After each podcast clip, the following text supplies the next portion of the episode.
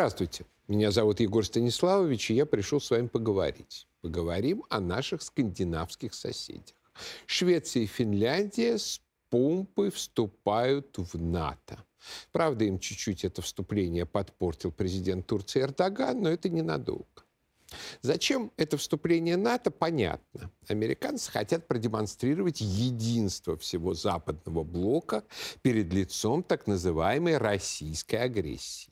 Поэтому возможности быть западной страной с либеральным режимом и не состоять в НАТО скоро просто не будет. В конечном счете загонит даже Швейцарию. Запад должен быть сплочен против России. А Россия должна чувствовать полную небезопасность по всем своим границам. Возрождается мечта о санитарном кордоне вдоль наших границ, наглухо перекрывающем нам путь в Европу, если мы, конечно, в нее шибко стремимся.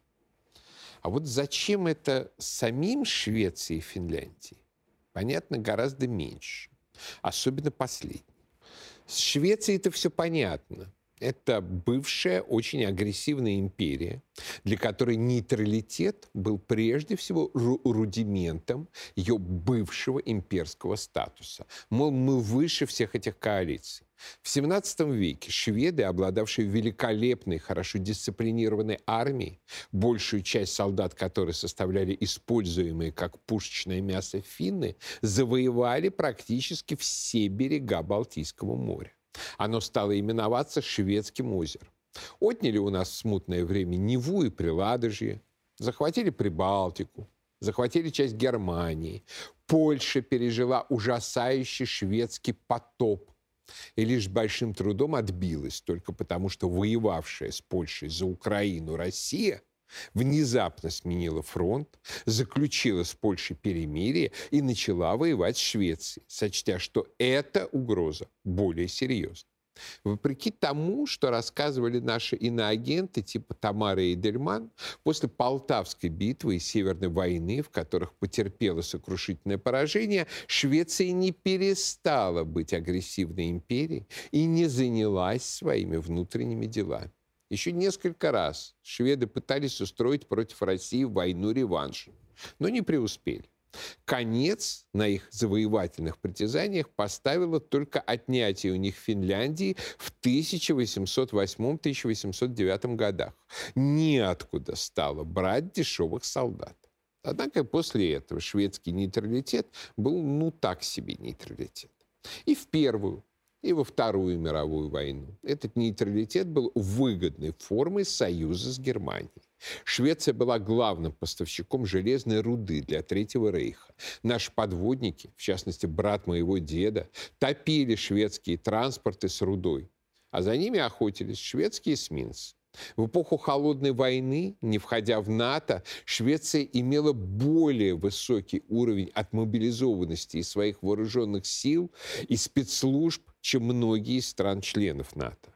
В знаменитой серии детективных романов Стига Ларсона о девушке с татуировкой дракона все крутится вокруг последствий работы шведской разведки против СССР. А в трешевом продолжении этой серии девушка, которая запуталась в паутине, и вовсе присутствует психопатка из шведских спецслужб, целью которой является получение Швеции ядерного оружия. То есть шведы о себе и своих постимперских амбициях все понимают правильно, и иллюзий ни у кого нет. А вот поведение Финляндии кажется парадоксальным страна, которая создала себе благосостояние и экономическое процветание на положении буфера, посредника между Россией и СССР и Западом, теперь со всей решительностью отталкивается от себя России. Вступает во враждебный блок, обозначает себя как военную цель в случае конфликта. А главное, закапывает весь колоссальный потенциал экономического сотрудничества с Россией. Это в тот момент, когда в связи с началом новой холодной войны, да по совести не то чтобы очень-то и холодной, роль посредника обещает стать особенно выгодной. Скажут, что бывшая более ста лет частью Российской империи Финляндия видит, как Россия собирает свои земли назад и боится, и поэтому ищет защиты.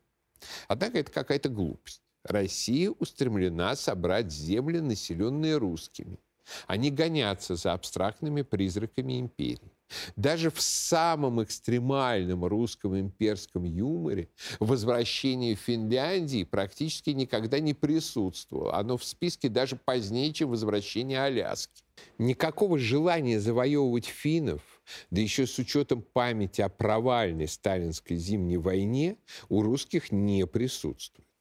Зато вот теперь после того, как финны сами поставили себя к русским в неприязненные отношения.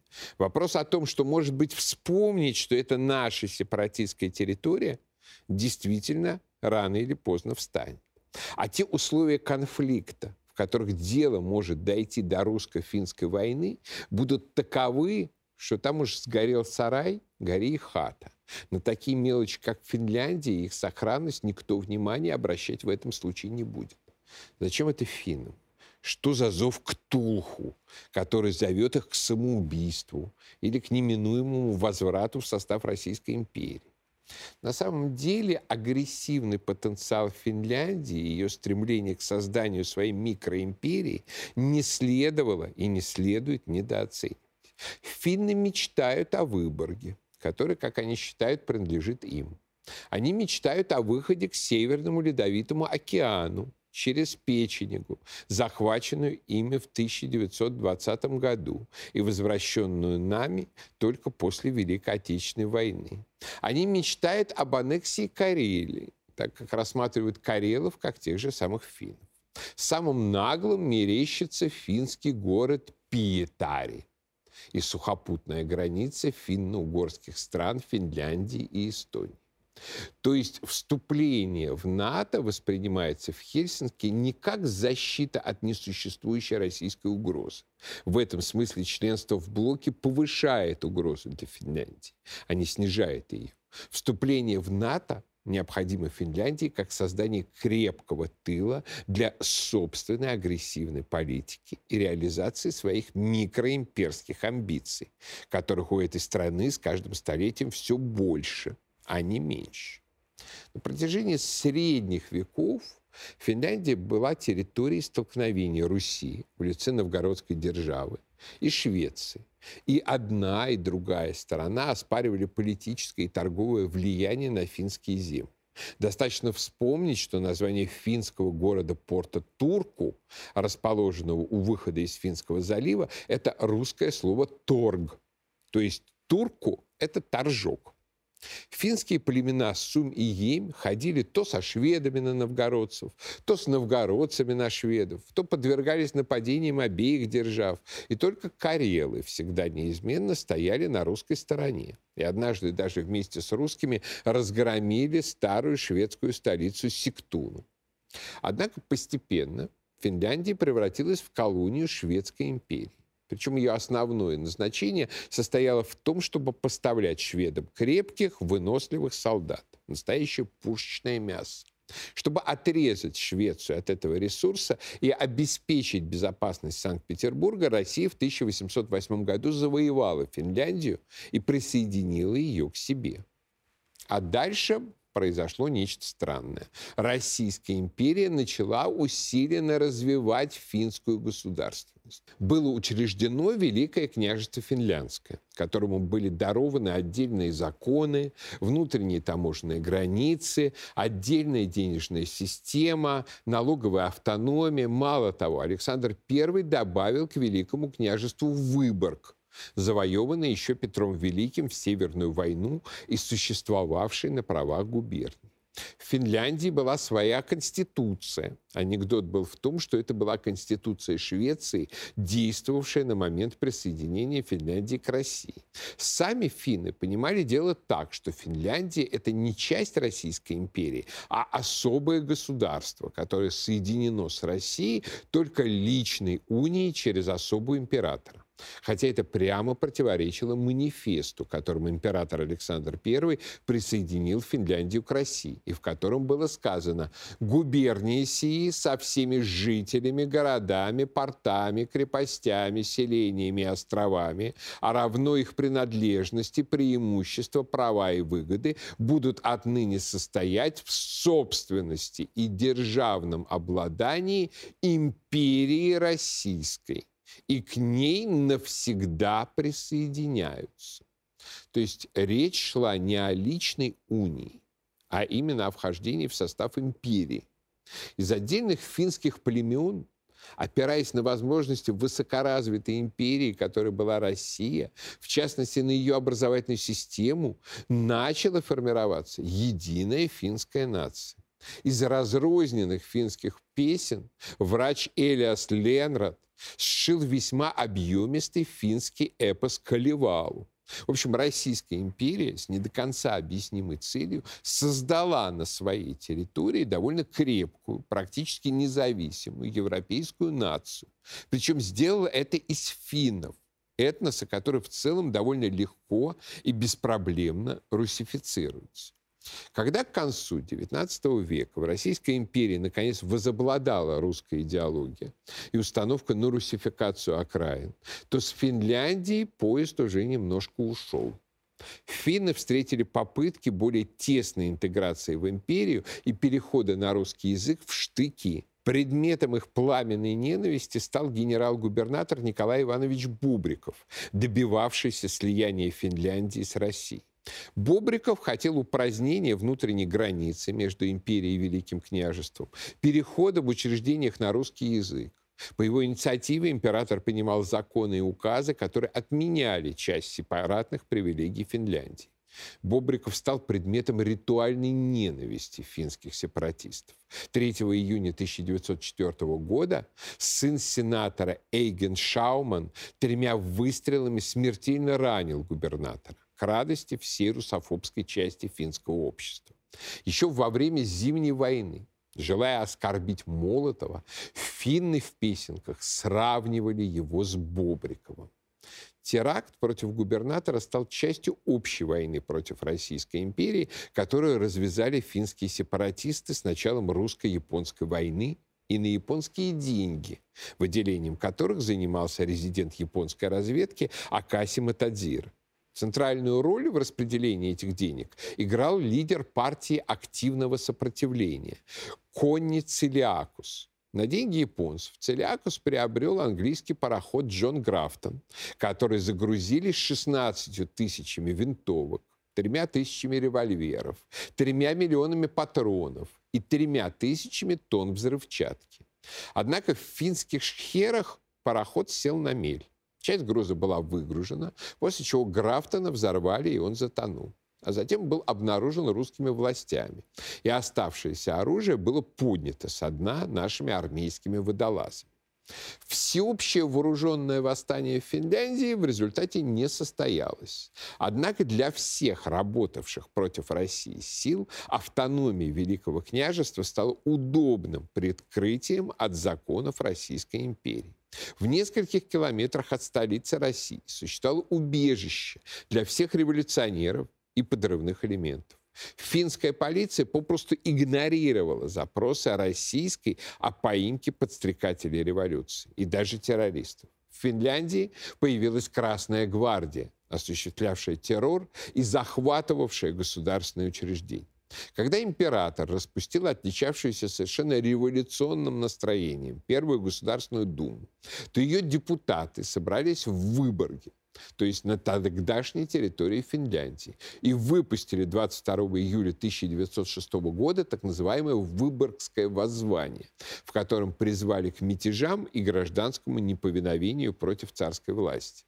Одним из ответов на это воззвание стал военный бунт в крепости Свиаборг, рядом с Гельсинфорсом, Хельсинки, начавшийся 31 июля 1906 года. Пользуясь мятежом в крепости, финские красногвардейцы попытались захватить власть в самом Гельсинфорсе. Мятеж был быстро и решительно подавлен правительством, во главе которого стоял уже Петр Аркадьевич Столыпин. Премьер был уверен, что без интеграции Финляндии в России спокойствия ни в Петербурге, ни во всей империи не будет. Столыпин начал энергично добиваться и от императоров, и через Думу сокращение тех аспектов финской автономии, которые превращали Финляндию в гнездо революционеров. Вот что говорил Столыпин в речи, посвященной финляндскому вопросу, сказанной в Государственной Думе. Трудно доказать, что ослабление связи между Финляндией и Россией увеличивало бы симпатии Финляндии к русскому государству. Вы помните события, которые произошли в октябре 1905 года в Финляндии? Я вам их подробно излагал два года тому назад. Вы не забыли, конечно, целых кораблей, нагруженных оружием. Вы не забыли и Красной гвардии, и безнаказанно подготовлявшейся в Финляндии террористических актов против России. Я думаю, что никогда еще активное возбуждение против России не достигало таких размеров в Финляндии, как в ту эпоху. Лозунгом тогдашним было «вооружение для защиты добытого». Характерны в этом отношении те всеподданнейшие доклады, которые посылал в Петербург посланный в Финляндию с применительной миссией тогдашний генерал-губернатор князь Оболенский. Приехав в Финляндию, он был поражен возрастающей враждебностью ко всему русскому со стороны населения, особенно интеллигенции, вошедшей в отношения в связь с русскими террористами. К потакавшим финскому сепаратизму либеральным депутатам Столыпин обращался с таким увещеванием. Вы не можете разорвать и с прошлым России. Не напрасно и не бессмысленно и не бессознательно были пролиты потоки русской крови. Утвердил Петр Великий державные права России на берегах Финского залива.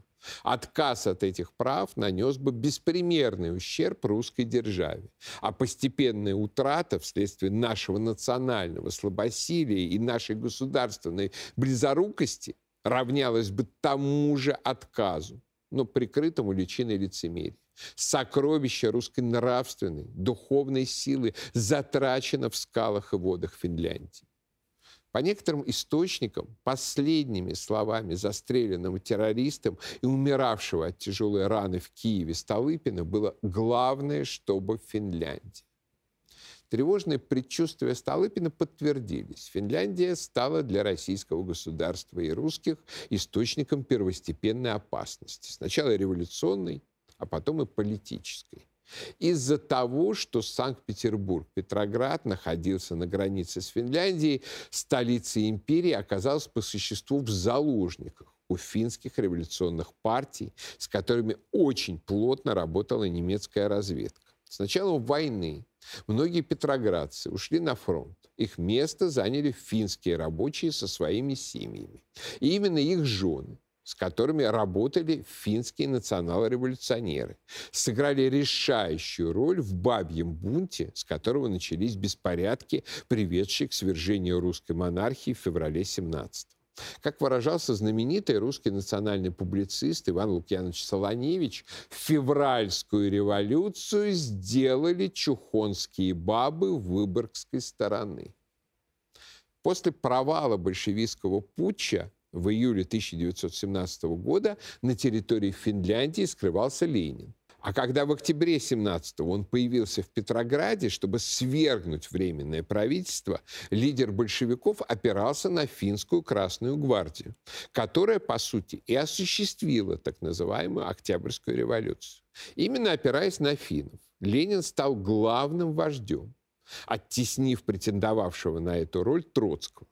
Очень интересный биографический разворот. 23 декабря 1917 года Ленин внезапно берет отпуск и уезжает в санаторий Халила под Выборгом на тогдашней территории Финляндии. И в режиме полной секретности проводит там несколько дней. Представьте себе, вы глава правительства, у вас революция, гражданская война, начинается саботаж, мировая война, переговоры с Германией о мире а вам среди зимы срочно нужно отдохнуть фактически за границей, под Выборгом. Прошло всего несколько дней, и причина того странного поступка стала всем очевидна. 31 декабря 1917 года большевистский совнарком признал независимость Финляндии. Ленин стал отцом независимой финской государственности. Возможно, Ленин при этом рассчитывал, что в Финляндии тоже установится советская власть. Однако этого не случилось. В ходе короткой гражданской войны финские капиталисты во главе с бывшим царским генералом Маннергеймом, поддержанные Германией и Швецией, одолели финских коммунистов. Когда в апреле 1918-го Маннергейм захватил у красных Выборг, то последовала Выборгская резня. Массовое убийство, причем в основном не красных, а мирного русского населения города, который должен был стать чисто финским. Расстреливали православных священников офицеров и солдат русской императорской армии, бывших чиновников, даже женщин и детей. Расстрелом руководил швед майор Экстрем, приехавший отвоевывать Финляндию у русских, а затем в 30-е годы возглавивший в Швеции партию «Национал-социалистический блок». В мае 1918-го Маннергейм объявил Советской России войну. Однако, так как оба воюющих правительства были, по сути, сателлитами кайзеровской Германии, то трогать большевиков генералу запретили. Да и сами финны отлично понимали, что падение большевиков и победа сражавшихся за единую и неделимую Россию белых поставит их независимость под вопрос. Поэтому вместо борьбы с большевиками они начали поднадкусывать Россию была захвачена старинная русская печенга, граничившая с Норвегией часть Архангельской губернии, где русский православный монастырь был основан святым Трифоном Печенгским еще в XVI веке. После вхождения Финляндии в состав Российской империи финны начали заселять этот регион. А в финских газетах начали появляться рассуждения о том, что раз теперь там много финнов, а Финляндии нужен выход к Северному Ледовитому океану, значит, Россия должна передать эту область Финляндии. Разумеется, в Российской империи делать этого никто не собирался. Но в 1918 финны реализовали свою океанскую фантазию явочным порядком. Также явочным порядком стали реализовываться мечты о захвате русских земель Аланецкой Архангельской губерний, где проживали карелы, которых финны объявили частью финской нации. Там было образовано аж два сепаратистских правительства. Южно-карельское, Аланецкое и Северо-карельское в Ухте. В обоих случаях эти марионеточные правительства ставили целью отсоединения от России и вхождения в состав Финляндии. В 1920 году большевики, старавшиеся купить мир и дипломатическое признание раздачи земель, заключили с Финляндией Тартусский мирный договор. Отдав ей Печенгу, финны сделали вид, что взамен отказываются от Карелии. Однако это было лицемерие. Уже в 1921-22 годах финны снова вторглись на территорию Карелии, заявив о так называемом Карельском восстании. По сути, это, конечно, была просто новая попытка оккупации. Однако крайне негативным, долгосрочным последствием этого сепаратизма было то, что карелы вошли в число национальностей, к которым наиболее последовательно и начала применяться ленинская национальная политика с поддержкой зачастую фиктивных национальностей, раздуванием их автономии и так далее. В 1923 в составе РСФСР была образована Карельская автономная республика, которая в том или ином виде существует до настоящего времени, при том, что русские составляют на этой территории 88% населения. С наступлением Второй мировой войны близость финской границы к городу Ленинграду начала беспокоить Сталин поскольку об угрозе блокады Ленинграда постоянно писали в военно-стратегической литературе той эпохи. Советская дипломатия начала добиваться от ленинской священной коровы Финляндии корректировки границы на Карельском перешейке. Мы просим, чтобы расстояние от Ленинграда до линии границы было бы 70 километров. Мы не можем передвинуть Ленинград, поэтому линия границы должна быть перенесена требовала советская сторона. Сталин при этом даже не думал посягать на Выборг. Предлагал в обмен огромные, непропорционально огромные территории в Карелии. Однако финны отказались. У них тоже был свой резон. Карельский перешейк был самой южной частью Финляндии. Соответственно, самой богатой, самой аграрно развитой, всеобщей финской дачей, практически курортом. Расставаться с ним не хотелось. И началась зимняя война, которая показала две вещи. Во-первых, что Красная Армия находится в очень плохом и слабо боеспособном состоянии к тому же ослабленном массовым сталинским террором против командования. Это сыграло трагическую роль в нашей истории, так как именно опыт Зимней войны убедил Гитлера, что разгромить Советский Союз будет сравнительно просто.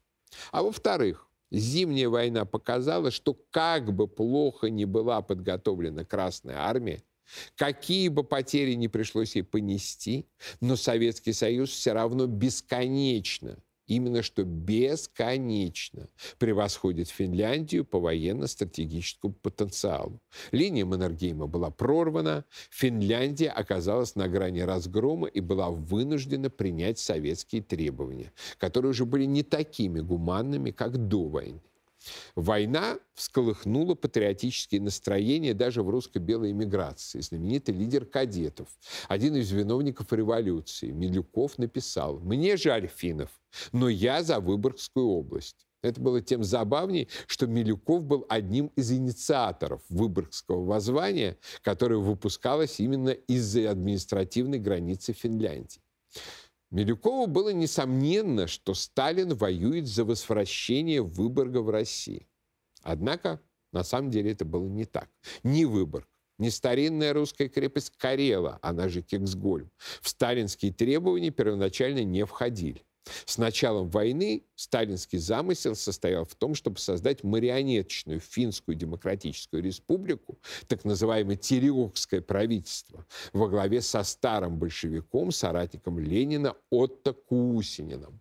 И первое, что сделал Сталин, это заключил с Кусининым договор, по которому ФДР отдавалась половина Карелии, включая старинный русский город Аланец, в обмен Финны шли на уступки с границы по Карельскому перешейку. Выборг и Кексгольм оставались в Финляндии.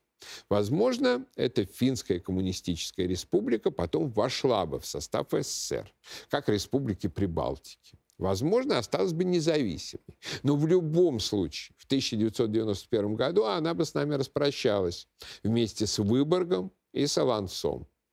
И тут, как ни парадоксально, пользу русским сослужил фельдмаршал Маннергейм. Именно его сопротивление исключило победу финских коммунистов, заставило Сталина ужесточить условия мира и вернуло Выборг и Кексгольм в Россию без всяких территориальных уступок с нашей стороны. Впрочем, не совсем в России. Возвращенные от Финляндии территории были включены в состав образованной в марте 1940 года Карело-Финской Советской Социалистической Республики. Всегда тяготевший к Петербургу Выборг вдруг оказался частью Карелии. Это противоестественное положение было исправлено только в 1944 году, когда после второй победы над Финляндией и Выборг и Кексгольм вошли в состав Ленинградской области Российской Федерации. Но сама Карельская республика продолжала существовать до 1956 года нависая над Финляндией. Ее упразднил Хрущев, думая, что делает финнам подарок за хорошее поведение. Но на деле он сделал подарок России. В противном случае, при распаде СССР в 1991 году русская Карелия тоже отвалилась бы. Быстро была бы поглощена Финляндией. А Мурманская область оказалась, как и Калининградская, отрезанным с суши эксклавом. Ни к чему другому ленинская национальная политика коммунистов, всюду плодивших псевдогосударственности, привести не могла. Ее последствиями мы в очередной раз наблюдаем сегодня на Украине имени Ленина. Во Второй мировой войне Финляндия, разумеется, оказалась на стороне гитлеровской Германии. Разумеется, приняла участие в блокаде Ленинграда. Причем утверждение о том, что финны блокировали Ленинград в полсилы, является полнейшей выдумкой. Снова была предпринята попытка построить Великую Финляндию. Если Петербург не будет больше существовать как крупный город, то Нева была бы лучшей границей на Карельском перешейке. Ленинград надо ликвидировать как крупный город заявил финский президент Рюти немецкому послу в Хельсинки. Мало того, Рютти заготовила речь, которую следовало произнести в случае взятия немцами Ленинграда пала впервые в истории некогда столь великолепная столица, находившаяся вблизи от наших границ. Это известие, как ожидалось, подняло дух каждого финна. Для нас, финнов, Петербург действительно принес зло. Он являлся памятником создания русского государства, его завоевательных стремлений. Карелии, значительную часть которой, включая Петрозаводск, захватили финны, были созданы концлагеря, в которых были брошены 24 тысячи человек, в основном этнически русских. То есть планы этнической чистки в Карелии оставались для финнов неизменными. Однако сумев выскочить из войны достаточно рано, в сентябре 1944 года, чему содействовало посредничество США, Финляндия не понесла существенных потерь. Ее только заставили вернуть краденую Печенгу и предоставить СССР военно-морскую базу в Поркало. Финны сумели даже на полставки вписаться в лагере победителей – повоевав в Лапландии с отказавшимися эвакуироваться с их территории немцами. Причем немцы нанесли Финляндии урон больший, чем когда-либо наносила Красная Армия. И вот после Второй мировой войны наступила эпоха знаменитого финского нейтралитета, связанная с именами двух президентов – Юха Паасикви и Урха Кекканина, которые проводили политику дружеских взаимоотношений с СССР. Советский Союз и Финляндию связывал заключенный в 1948 году договор, который предполагал военное сотрудничество против агрессии Германии и ее союзников. Парадокс договора был в том, что с 1949 года Германии было две. Одна ФРГ состояла в НАТО, а другая ГДР была союзником СССР по Варшавскому договору. Так что, если что, СССР по договору обещал Финляндии помощь, в том числе и против самого себя. Существует легенда, что на банкете по случаю заключения договора Сталин спросил, а что финны скажут насчет договора? И Урха Кекканин, самый молодой и дерзкий член делегации, пошутил, а разве это договор? Это же диктат по Осикве. На что Сталин с усмешкой ответил, я своим товарищам то же самое говорю, а они не верят. Но поверить товарищам стоило бы. Финляндия и в самом деле получила просто шикарную формулу мира. Как будто это не ее дважды победили, а она сама всех победила. Страна вышла из двух войн с СССР практически без последствий. Советский Союз не пытался навязать ей ни коммунизма, ни социализма, ни своего военного присутствия за пределами морской базы Поркала, которую Хрущев уже в 1956 году отдал ей обратно. Финляндия политически, культурно и цивилизационно не была нейтрализована. Она оставалась частью Запада. От финнов не требовали любить СССР. Россию и русских. Достаточно было корректно относиться и не раздражать. Противники Советского Союза и в самом деле не имели никаких шансов на политическую карьеру. Но сущностью линии по Осикве Кекканина, как назывался этот политический курс, была не лояльность к нашей стране, а политический реализм. Осознание реальных фактов есть основа любой политики. Такая цитата выбита на памятнике по Осикве в Хельсинки. Реальные факты для Финляндии состояли в том, что противостоять СССР у страны силы возможностей не было. И именно это предопределяло линию послевоенных президентов и правительств на лояльность Москве. Русских можно было сколько угодно ненавидеть, но делать это следовало корректно, про себя, уходя от проблем и извлекая из пограничного положения максимум выгод. Философия нынешних лидеров Финляндии не изменилась. Обвинять их в том, что они предали линию по оси Квикекканина, неверно. Они считают, что теперь реальные факты состоят в том, что НАТО, западный блок, намного сильнее России. Что выгоды от участия в совместной охоте на Россию многократно перевешивают выгоды нейтралитета. Достаточно посмотреть на то, как травят Венгрию, которая пытается проводить хотя бы минимально отличную от диктата США и ЕС позицию в отношении России. И понять, что циничные реалисты финны не пойдут по тому пути, по которому идет венгерский премьер Орбан с его сверхценностью независимости. Требования политического реализма делают для финнов очевидной необходимость быть врагами России. Тем более, что финский микроимпериализм никуда не девался. Будут заглядываться и на Выборг, и на Печенгу. Будут попытки раскрутить карельский сепаратизм. К последнему нужно относиться особенно серьезно. Финно-угорские народы. Это колоссальный потенциал будущего этнического развития русских.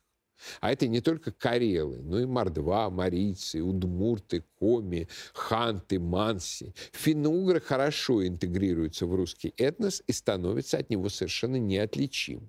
Собственно, только ленинская национальная политика с ее созданием автономных республик притормозила в 20 веке эту интеграцию в том же Поволжье. Стремясь найти свое место в мире в качестве врага России, Увеличивая свои микроимперские притязания, Финляндия, несомненно, попытается взять на себя роль строителя некой финно-угорской империи, подстегивая сепаратизм в нашей стране введя агитацию против русификации, конструируя фантомную финно-угорскую империю от Лапландии до Поволжья и далее куда-нибудь до нефтяных полей в Ханты-Мансийском округе. То есть легкомысленно относиться к Финляндии, выступающей как противник России, нельзя. Речь идет не только о военной, но и о геополитической угрозе. Речь, посвященную необходимости противодействия финскому сепаратизму, Столыпин закончил словами «Люди соединились в семьи, семьи в племена, племена в народы для того, чтобы осуществить свою мировую задачу для того, чтобы двигать человечество вперед. Да, господа, народы иногда забывают о своих национальных задачах, но такие народы гибнут. Они превращаются в назем, в удобрение, на котором вырастают и крепнут другие, более сильные народы. В Финляндии достаточно многие смотрят на Россию русских как на удобрение для строительства своего великофинского проекта а на вступление в НАТО смотрят как на точку опоры для осуществления этого проекта. Но этот сделанный ими выбор, конечно, ошибка. Финны ошиблись так же, как ошиблись дважды, поставив в 20 веке на Германию. НАТО не восходящая, а нисходящая мировая сила. И скоро никого ни от чего защитить не сможет. И напротив, нравится кому-то или нет, а Россия – сила восходящая. Именно потому, что мы, наконец, осознали цену своей национальной слабости и отказались быть удобрением для чужих национальных проектов. Что для украинского, что для финского, что для кого-то еще. А когда сталкиваешься со злыми русскими, то тут уже важно самому не оказаться в итоге удобрением. А пока я прощаюсь, но наш разговор не кончен.